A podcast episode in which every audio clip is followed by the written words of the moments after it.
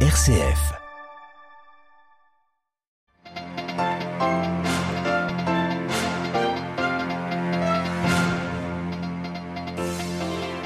Un accord plutôt inespéré, une véritable avancée à Dubaï. La COP28 s'est achevée la nuit dernière avec la promesse d'un abandon progressif des énergies fossiles. Le fruit d'un long compromis entre les parties. Réaction de François Gémen, spécialiste du climat, membre du GIEC, au début de ce journal. Israël toujours déterminé à poursuivre son offensive à Gaza. L'État hébreu a ouvert hier un autre point de passage. Il doit servir à inspecter les camions acheminant de l'aide dans la bande de Gaza. Mais les organisations internationales demandent plus. Dans ce journal également, le retour à Bruxelles de Donald Tusk, nouveau Premier ministre euh, polonais, alors que s'ouvre demain un nouveau sommet européen crucial pour l'Ukraine. Et puis nous entendrons l'ambassadrice de France près le Saint-Siège. Ce mercredi 13 décembre a lieu la messe pour la France. Radio Vatican, le journal Olivier Bonnel. Bonsoir. Il avait promis une COP historique, pari tenu pour le président émirati de cette COP 28. Après de longues heures d'ultimes négociations, elle s'est donc achevée tôt ce matin à Dubaï avec le coup de maillet du sultan Al-Jaber et euh, une ovation des pays euh, présents. Le texte final de cette conférence pourrait mener vers l'abandon progressif des énergies fossiles. C'est ce que nous explique François Gémen. Il est professeur à HEC, président du conseil scientifique de la Fondation pour la nature et membre du GIEC. Ce qui est certain, c'est que c'est un tour de force diplomatique, absolument. C'est un coup de maître il faut reconnaître que cette COP a été très bien organisée, très bien préparée, que la présidence a beaucoup consulté, s'est beaucoup préparée, connaissait très bien le dossier et a su faire preuve de flexibilité et de subtilité quand c'était nécessaire, notamment pour trouver la fameuse formule qui a mis tout le monde d'accord à la fin sur la façon de formuler la sortie des énergies fossiles. On savait que le terme de phasing out, euh, donc sortie pure et dure, était une ligne rouge pour certains. On a réussi à trouver une habile paraphrase. Concrètement, à quoi doivent s'engager les pays après cet accord de la COP28? Pour les pays qui sont encore très dépendants de l'énergie fossile, qu'ils soient producteurs ou consommateurs, et c'est aussi largement le cas des pays européens, s'ils prennent ce texte au sérieux, véritablement, ils doivent envisager un avenir énergétique qui soit post-fossile. Jusqu'à cet accord, il y avait encore beaucoup de pays qui envisageaient que leur mix énergétique soit composé à terme d'une part d'énergie fossile. Là, ce qui est dit très clairement, c'est que d'ici 2050, la part des énergies fossiles dans le mix énergétique devrait être réduite à zéro ou quasiment. Le spécialiste du climat François Gémen, interrogé par Marine Henriot et la Russie, l'un des plus gros producteurs de gaz et de pétrole, appelle ce mercredi à éviter néanmoins une sortie chaotique des énergies fossiles, tout en saluant la nature de compromis de cet accord de Dubaï. La guerre se poursuit à Gaza avec ou sans soutien international. Déclaration cet après-midi du chef de la diplomatie israélienne, Cohen, alors que l'offensive contre le Hamas se poursuit. Pour l'État hébreu, tout cessez-le-feu serait un cadeau à l'organisation terroriste palestinienne et lui permettrait de revenir menacer les habitants d'Israël, selon le ministre. Israël qui a ouvert depuis hier, mardi, un autre point de passage qui doit servir à inspecter les camions acheminant de l'aide dans la bande de Gaza. L'État hébreu qui a envoyé aussi une équipe à Chypre pour installer un pont humanitaire. Les organisations internationales continuent néanmoins d'appeler à l'ouverture de tous les points de passage entre Israël et le territoire palestinien. À Jérusalem, Valérie Ferrand.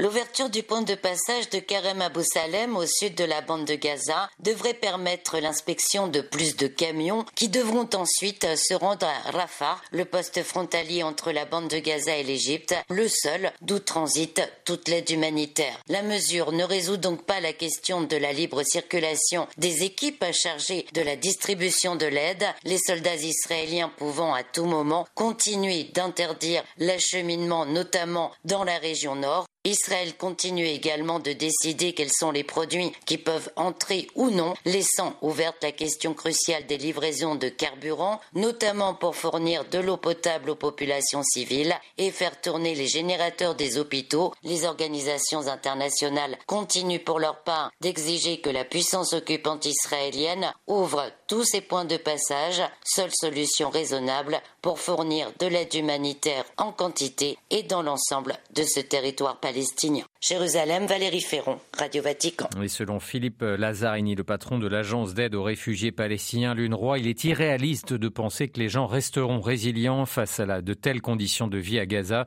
Des propos tenus ce mercredi lors de l'ouverture du Forum mondial des réfugiés à Genève. Présent à la même réunion, le haut commissaire aux réfugiés de l'ONU, Philippe Grandi, a lui partagé son inquiétude face à un exode des Gazaouis vers l'Égypte voisine et réclamé un cessez-le-feu ce matin à l'issue de l'audience générale. Le pape François a lancé un nouvel appel à la paix dans la région.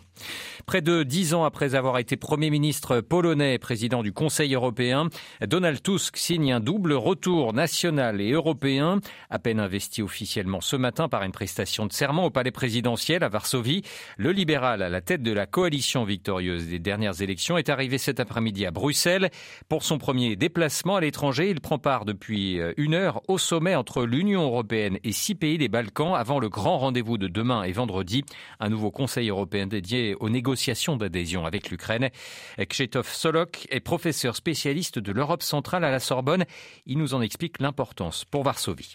Donald Tusk va bien évidemment plaider en faveur de l'élargissement de l'Union européenne à l'Ukraine. Il va aussi insister sur la nécessité de continuer à soutenir l'Ukraine militairement et politiquement. La Pologne a été depuis des années, a poussé aussi les Ukrainiens vers des réformes, conditions sine qua non, des liens de plus en plus forts avec l'Union européenne. Il ne faut jamais oublier le fait que, par exemple, les partenariats oriental, cette politique, on va dire, de voisinage, anciennement politique de voisinage de l'Union européenne, a été été lancé par la Pologne. Et les premiers pays qui étaient visés, c'était l'Ukraine. Il est important, alors qu'il y a des gros problèmes aujourd'hui, il ne faut pas oublier qu'il y a des blocages des camions à la frontière polono-ukrainienne, donc suite à la suppression des permis. Et les entreprises polonaises des transports donc, dénoncent cette concurrence déloyale. D'ailleurs, ça démontre que finalement, euh, l'ancien gouvernement n'avait aucune influence au sein de l'Union européenne. Donald Tusk, il est connu pour euh, forger des alliances, euh, contribuer des manières positives aux discussions notamment sur l'avenir euh, de l'Union européenne. Il va se rendre à Bruxelles, non pas comme un, voilà, un nouveau Premier ministre, mais plutôt comme quelqu'un qui va de nouveau arrimer la Pologne à l'Union européenne. Des propos recueillis par Delphine Allaire. L'Ukraine visée par de nouvelles frappes russes ces dernières heures. Des missiles ont visé la Kiev, la capitale. Ils ont fait au moins 53 blessés. Des drones se sont également abattus sur la ville d'Odessa, le grand port de la mer Noire. L'Ukraine qui cherche toujours à garder, à garder le soutien de ses alliés. Après les États-Unis hier, le président Volodymyr Zelensky était ce mercredi à Oslo, en Norvège, pour y rencontrer les dirigeants de cinq pays nordiques. L'Ukraine ne peut gagner sans aide, a-t-il répété. Au Vatican, le pape François conclut ce matin son cycle de catéchèse sur le zèle apostolique au cours de l'audience générale. Il s'est arrêté sur le miracle accompli par Jésus et raconté dans l'évangile de Saint Marc qui guérit un sourd muet. Le pape qui appelle les chrétiens à être ouverts dans l'annonce de la parole, mais aussi dans l'accueil des frères et sœurs. Plus d'informations sur notre site vaticanews.va. Comme chaque 13 décembre, une messe pour la France a lieu en ce moment même dans la basilique Saint-Jean de Latran, qui est la cathédrale du pape à Rome, instituée en 1604 par le roi Henri IV, cette messe est l'un des symboles forts des liens qui unissent la France et le Saint-Siège. Florence Mangin, ambassadrice de France près le Saint-Siège, a expliqué le sens de cette cérémonie religieuse organisée par la France au micro de Jean-Benoît Harel. Euh, ça s'inscrit dans un paysage relativement, euh, je dirais, banal. Euh, beaucoup d'ambassades font pour leur fête nationale un office religieux, pour des commémorations particulières, historiques également. Mais dans l'histoire, c'était assez emblématique d'une relation entre les grandes puissances européennes et, et le Saint-Siège et la papauté. Cette récurrence, pour la France, c'est une caractéristique importante et c'est aussi une manière de rendre aussi hommage aux Français qui travaillaient à la Curie. C'est aussi une manière, un, moment euh, pour témoigner de l'importance euh, des Français qui, d'une manière ou d'une autre, euh, sont en lien avec la Curie et les institutions ecclésiales. Elle est singulière parce qu'elle se répète tous les ans et, elle témoigne d'une histoire forte entre la France et la papauté, mais elle n'est pas exclusive, il y en a d'autres. C'est aussi une manière d'illustrer la vivacité de la relation entre un pays et, le Saint-Siège. Françoise Florence Mangin, pardon, l'ambassadrice de France près le Saint-Siège. Et puis le pape fustige l'absence de travail, une blessure pour la dignité. Il dénonce la pression constante endurée par les chômeurs dans un message adressé aux associations chrétiennes des travailleurs de Rome. Le pape relève également la précarité des jeunes vacillant entre stage et travail temporaire. Ils doivent se battre pour le droit de dormir sous un toit. On les empêche de fonder une famille, écrit François. Le travail, dit-il, doit être un chantier d'avenir où il fait bon respirer. C'est la fin de ce journal. Merci pour euh, votre fidélité. Prochain rendez-vous de l'information, ce sera demain matin à 8h30 en direct de Rome. Excellente soirée à tous.